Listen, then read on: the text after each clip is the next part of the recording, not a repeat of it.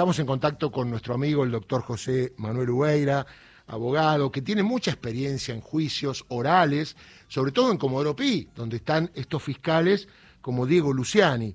Y claro, nosotros ayer estábamos el programa, yo no podía escuchar porque estábamos en vivo, empezó ocho y media Nunca en tribunales las jornadas de juicios orales empiezan ocho y media. Por ahí están citados ocho y media, pero llegan más tarde porque no se pueden conectar. Parece que están muy apurados con este juicio a Cristina Fernández de Kirchner. Y cuando veía la postura, cómo estaba el señor fiscal, con los ojos sacados, con esa vehemencia, casi sin pausa, con la silla que se movía de atrás para adelante y con un dato fuerte. El fiscal leía todo lo que decía.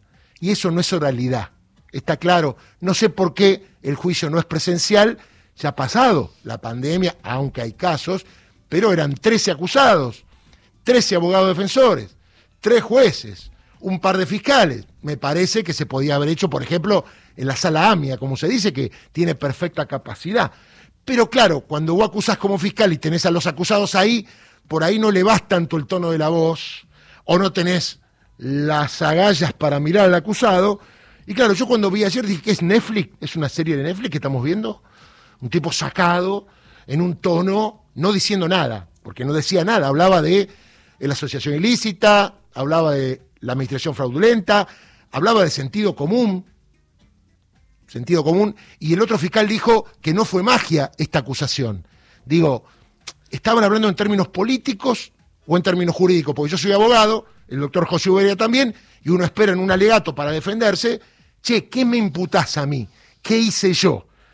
Doctor José Manuel Ubeira, ¿cómo le va? ¿Cómo anda? ¿Qué tal, Darío? Buenos días, ¿cómo están ustedes? Bien, lo vi anoche en minuto uno, impecable estuvo, doctor, ¿eh? No sé, yo ya los impecables míos, la verdad que... no, los impecables suyos son que está eh, en un tono vehemente, eso es lo que quiero decirlo. No, lo que pasa es que hay determinados... Yo siempre ejercí la profesión con mucha pasión. Sí. este, y en verdad llegar a esta altura de la vida, después de 40 años, 40, más de 40 años en el oficio, este, bueno, nada, ver muchas cosas de las que están pasando, eh, entregamos prácticamente un sistema bastante peor al que yo recibí. Doctor, bueno, y de lo que escucho, perdón, de lo que escuchó ayer en esta primera jornada, porque van a ser nueve jornadas o algunas más, dijo el fiscal, porque parece que no le va a alcanzar. ¿Qué sacó como conclusión?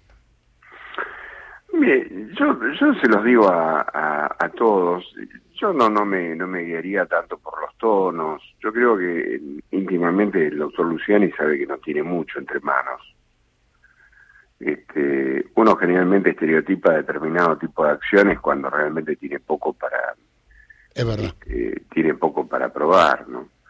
Este, también me pongo en el lugar de Luciani en el sentido de que él recibió una causa que se instruyó de la manera que se instruyó y en verdad de ahí el que tendría que estar este, manteniendo la acusación es Policita, no, no, Gerardo Policita, que fue el fiscal de primera instancia, correcto. Que fue el fiscal de primera instancia. Entonces, este, en verdad, eh, digamos, lo que somos abogados de muchos años de todo esto, no nos eh, asustan los fuegos artificiales ni las imposturas, sino simplemente hay que medir concretamente eh, el rol que le cabe a Luciani en este problema les han tirado también con todo, porque este, el día que Cristina Fernández de Kirchner se sentó ahí en, el, en su acto de indagatoria, yo, eh, según recuerdo, este, la pasaron mal todos. O sea que el juicio está encrespado, no es otra cosa que eso.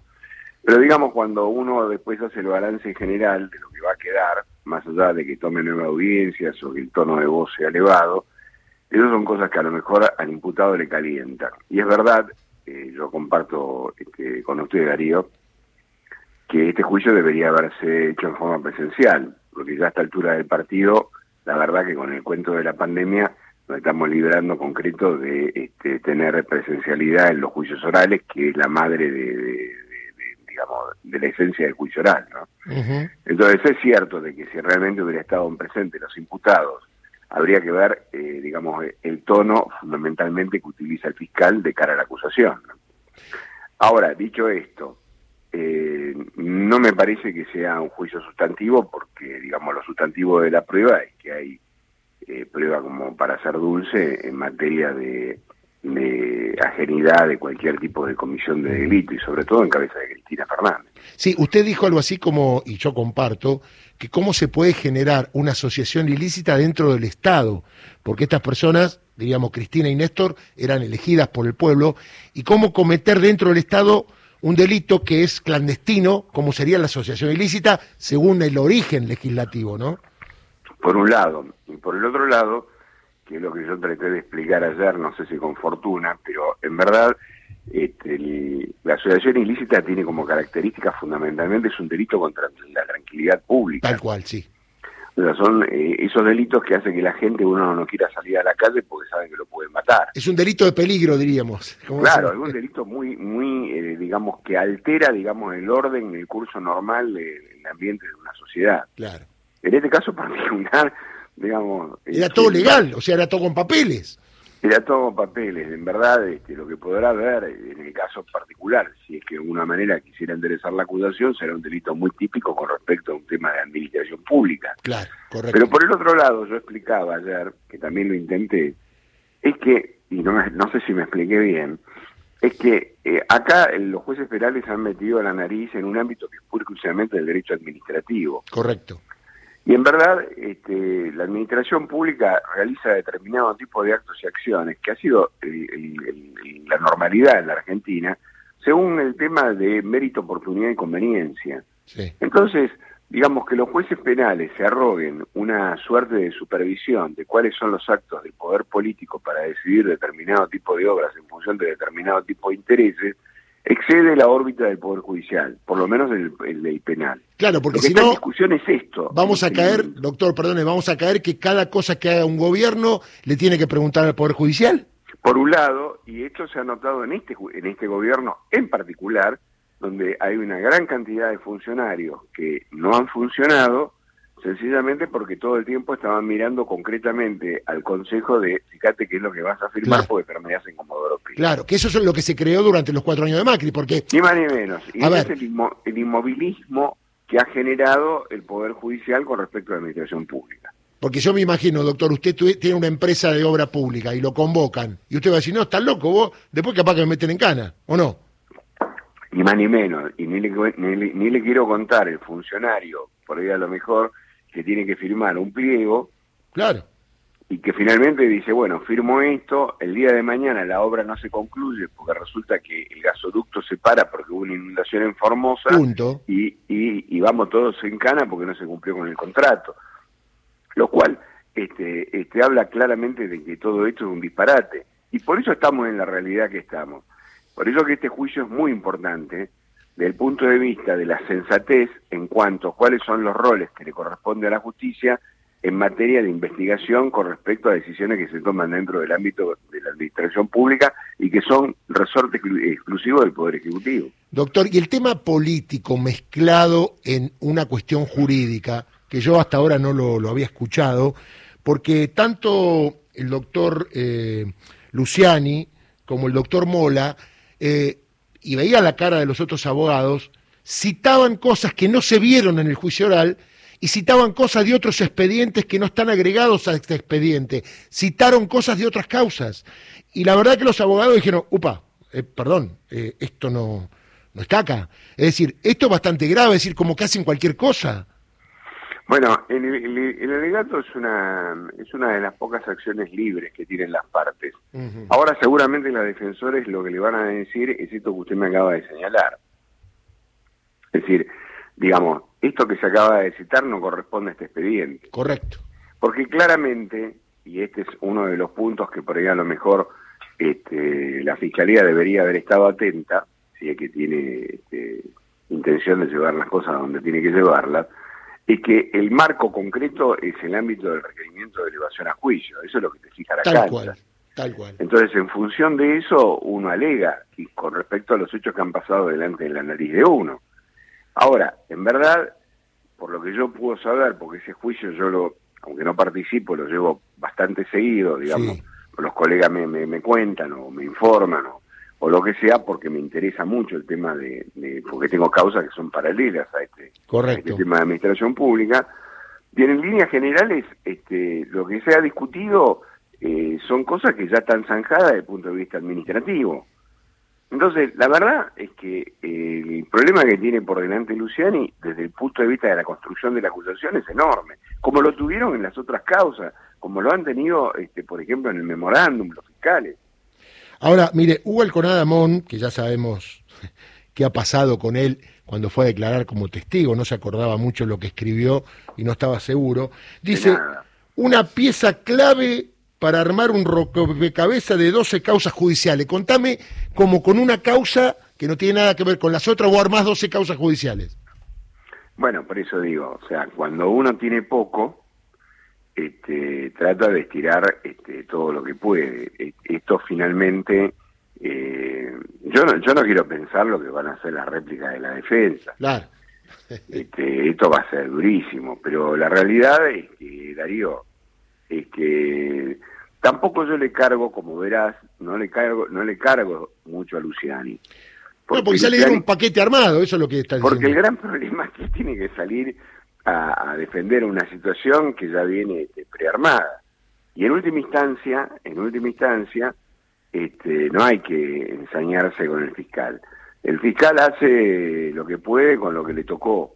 Ahora, como en esta causa es una causa muy importante desde el punto de vista político, naturalmente este, las respuestas este, van a ser eh, acorde al tono. Claro. Digo, me parece que más allá, digamos, de la hojarasca política que pueda haber detrás del asunto, en concreto hay una imputación penal y esa imputación penal, lejos de probarse, quedó perfectamente demostrado por parte de la defensa que no hubo ningún tipo de delito. Doctor, esto lo hemos hablado y ahora está el tema en el tapete, lo ponen los medios. La gente que no está seguramente muchos en el tema, sí los que quieren a Cristina, no tanto los que la odian, porque los que la odian no le importa si hizo algo o no, la quieren presa, la quieren muerta, no la quieren. Digo, pero hay mucha gente en el medio que está tomando nota de que esto es una barbaridad. Digo, ¿qué puede pasar el día del veredicto en Comodoro Pi si es que hay una condena a Cristina Fernández de Kirchner? Yo primero de todo lo descarto, este, porque si hay alguien que está alejada de ese problema es este, la, actual vicepresidenta, ¿no? Pero en el caso de que realmente hubiera una condena y la condena fuera estereotipada, claramente este, estaríamos con una circunstancia bastante complicada desde el punto de vista político. Claro. Esto ya lo hemos hablado. Tal cual. No, además... La República Argentina, este, condenar a un líder político sin pruebas es una es como acercar la bomba al, este, una bomba de tiempo, ¿no? No, además yo decía... El momento político que estamos viviendo. Además yo decía, cuando la gente tiene hambre o reclama, va a la, va al Congreso o va a la Plaza de Mayo. Cuando es un tema judicial, ¿a dónde va a ir? No, no, claramente, o van a Comodoro Pío o te van a Plaza Lavalle. Exactamente. y digo, vos, usted sabe muy bien como yo que a los jueces, los camaristas, no les gusta ver pueblo. No, no es, y no solamente eso, sino que como todo está sospechado de una terrible parcialidad, porque estas causas fueron armadas al, al calor del lofer, este, ya hay una presunción instalada en la gente de que realmente lo que está pasando acá no es ni más ni menos que una puesta en escena de una decisión política tomada en otro lado para este, querer fastidiar un candidato determinado. Entonces, digamos, si a esto uno le pone empeño y se da cuenta claramente que no hay elementos de prueba y que la condena es de mero carácter político, uno lo que termina de agarrar es encender el polvorín. Eso está claro, ¿no? eso es evidente. Doctor, ha sido muy amable, ¿eh? le mando un abrazo grande. Me gustó eso de, ¿cómo es? Yo le llamo MOC, lo que pasa con la administración pública. Oportunidad, ¿cómo es? Pues yo me acuerdo... Eh, eh Oportunidad, mérito y conveniencia. Perfecto. son las tres cosas. Lo que pasa es que hay veces que los jueces penales, y no lo digo mal, no lo digo como, como porque es un defecto profesional, ¿no? Este, se emboscan tanto este, en leer este, la dogmática penal que se olvidan que hay otro derecho. Sí. Entonces, yo tuve la desgracia o la fortuna este, tuve que leer los seis tomos del Tratado de Marienhof de Derecho Administrativo. Claro, ahí estaba Casain también, ¿no? Había Claro, Casain, vino después. Eh, claro, yo soy un poquito más joven que usted. No, no, aparte Casain era joven. y este, bueno, pero... era difícil, ¿eh? Ojo, el derecho administrativo era muy difícil, ¿eh? Es muy difícil, es muy difícil. Bueno, pero cuando uno empieza a meterse en el tema del derecho administrativo, Claramente, ese derecho se creó pura y exclusivamente para decidir los problemas que se gestan dentro de la administración pública. ¿Qué tendrá que ver el juez penal vinculado a específicamente si una obra se hizo o no se hizo, cómo se hizo y qué sé yo? Si el, o sea, ¿qué es la pregunta que, que la gente se tiene que hacer? Hasta los años, no sé, 80, bien entrado, hasta los, yo te diría que el comienzo de los 90, no pasaba un solo funcionario de administración pública por Comodoro Pi. Tal cual. Tal cual. Y el que pasaba nunca iba preso, vamos a decir la verdad. Por un lado, pero por el otro lado, aún en caso de gruesa sospecha de, irregularidades, siempre se dijo que bueno que el, ejecutivo tenía las capacidades políticas como para para resolver determinado tipo de problemas o sea si no ejecutas la obra la gente no te vota. Esa es la sanción. Además como lo dijo Aníbal Fernández todo acto administrativo presume su legitimidad. Si nadie dice que está mal, estamos de acuerdo, ¿no? Pero ese es el problema. Entonces, digamos, me parece que más allá, digamos, de todos los fuegos artificiales que puede utilizar el fiscal o, las palabras encendidas o tratar de, ponerle un poco del cuerpo a este problema para resolver una acusación que en sí mismo hace agua por los cuatro costados.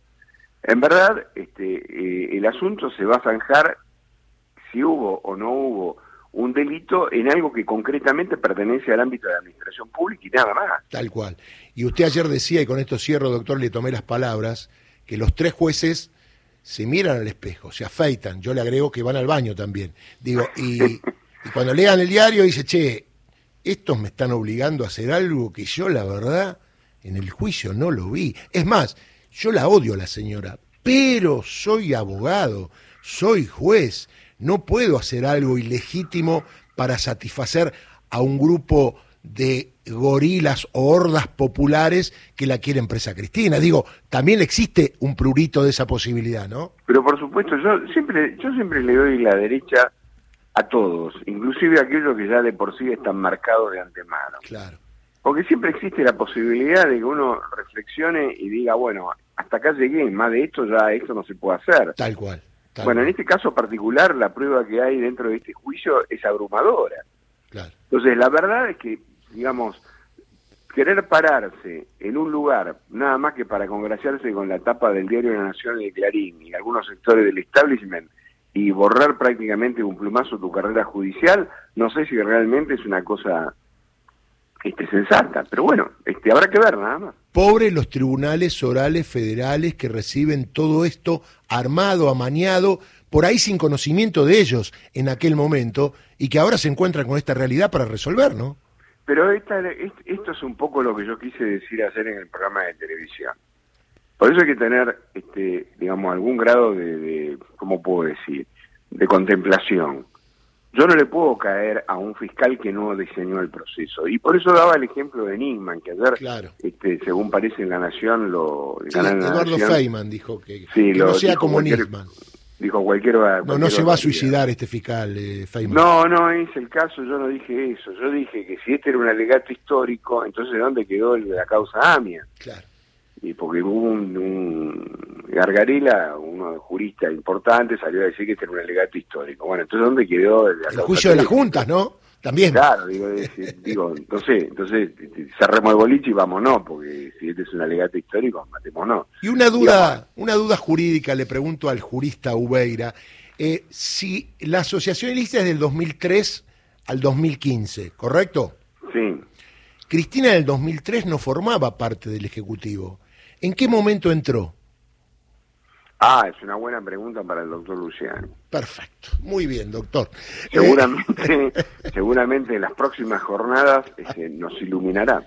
¿Usted tuvo algún alegato de nueve jornadas por parte de un fiscal en su vasta experiencia judicial? Mire, yo la verdad, Darío, no me acuerdo que en AMIA este, se hayan tomado nueve jornadas los fiscales. Además, mañana y tarde. ¿eh? Sí, sí, y era, y era AMIA. Así que, bueno, seguramente deben estar muy entretenidos para este, para tener doble jornada durante nueve días. Mire, yo, verdad que no lo sé. yo hablé con un abogado defensor de uno de los imputados que están imputados por un tramo, ¿no? Lo meten en la asociación élite por un tramo de una obra. Al tipo lo metieron ahí, eh, el doctor Fraguero Frías, usted lo conoce, un amigo, ¿no? Un y amigo yo le mío, dije, sí. así, ¿no? Vio que es un personaje. Le digo, Sí. ¿usted cuántas audiencias se va a tomar, doctor? Y piensa así, 29 minutos. Y sí, este, Si no hay nada, me dice, doctor, no hay nada. Este, no, no, la verdad es que este, no hay nada, no, no, no hay nada. Y este, la verdad es que no hay nada. Y este, y ahí está también Julio De Vido, y hay este, un montón de gente que, digamos, finalmente Hay buenos Sí, abogados para alegar, ¿no es cierto, doctor? Es que claro, yo lo que creo que va a venir del otro lado, es que lo que va a venir del otro lado Es fuerte, tierra, es fuerte, claro, claro. va a ser fuerte. Bueno. Doctor, le mando un abrazo grande y gracias por atendernos, ¿eh? No, faltaba más. Chao, Darío, un abrazo. Un abrazo a todos. eh. José Manuel. Ubeira, no me diga que uno no aprende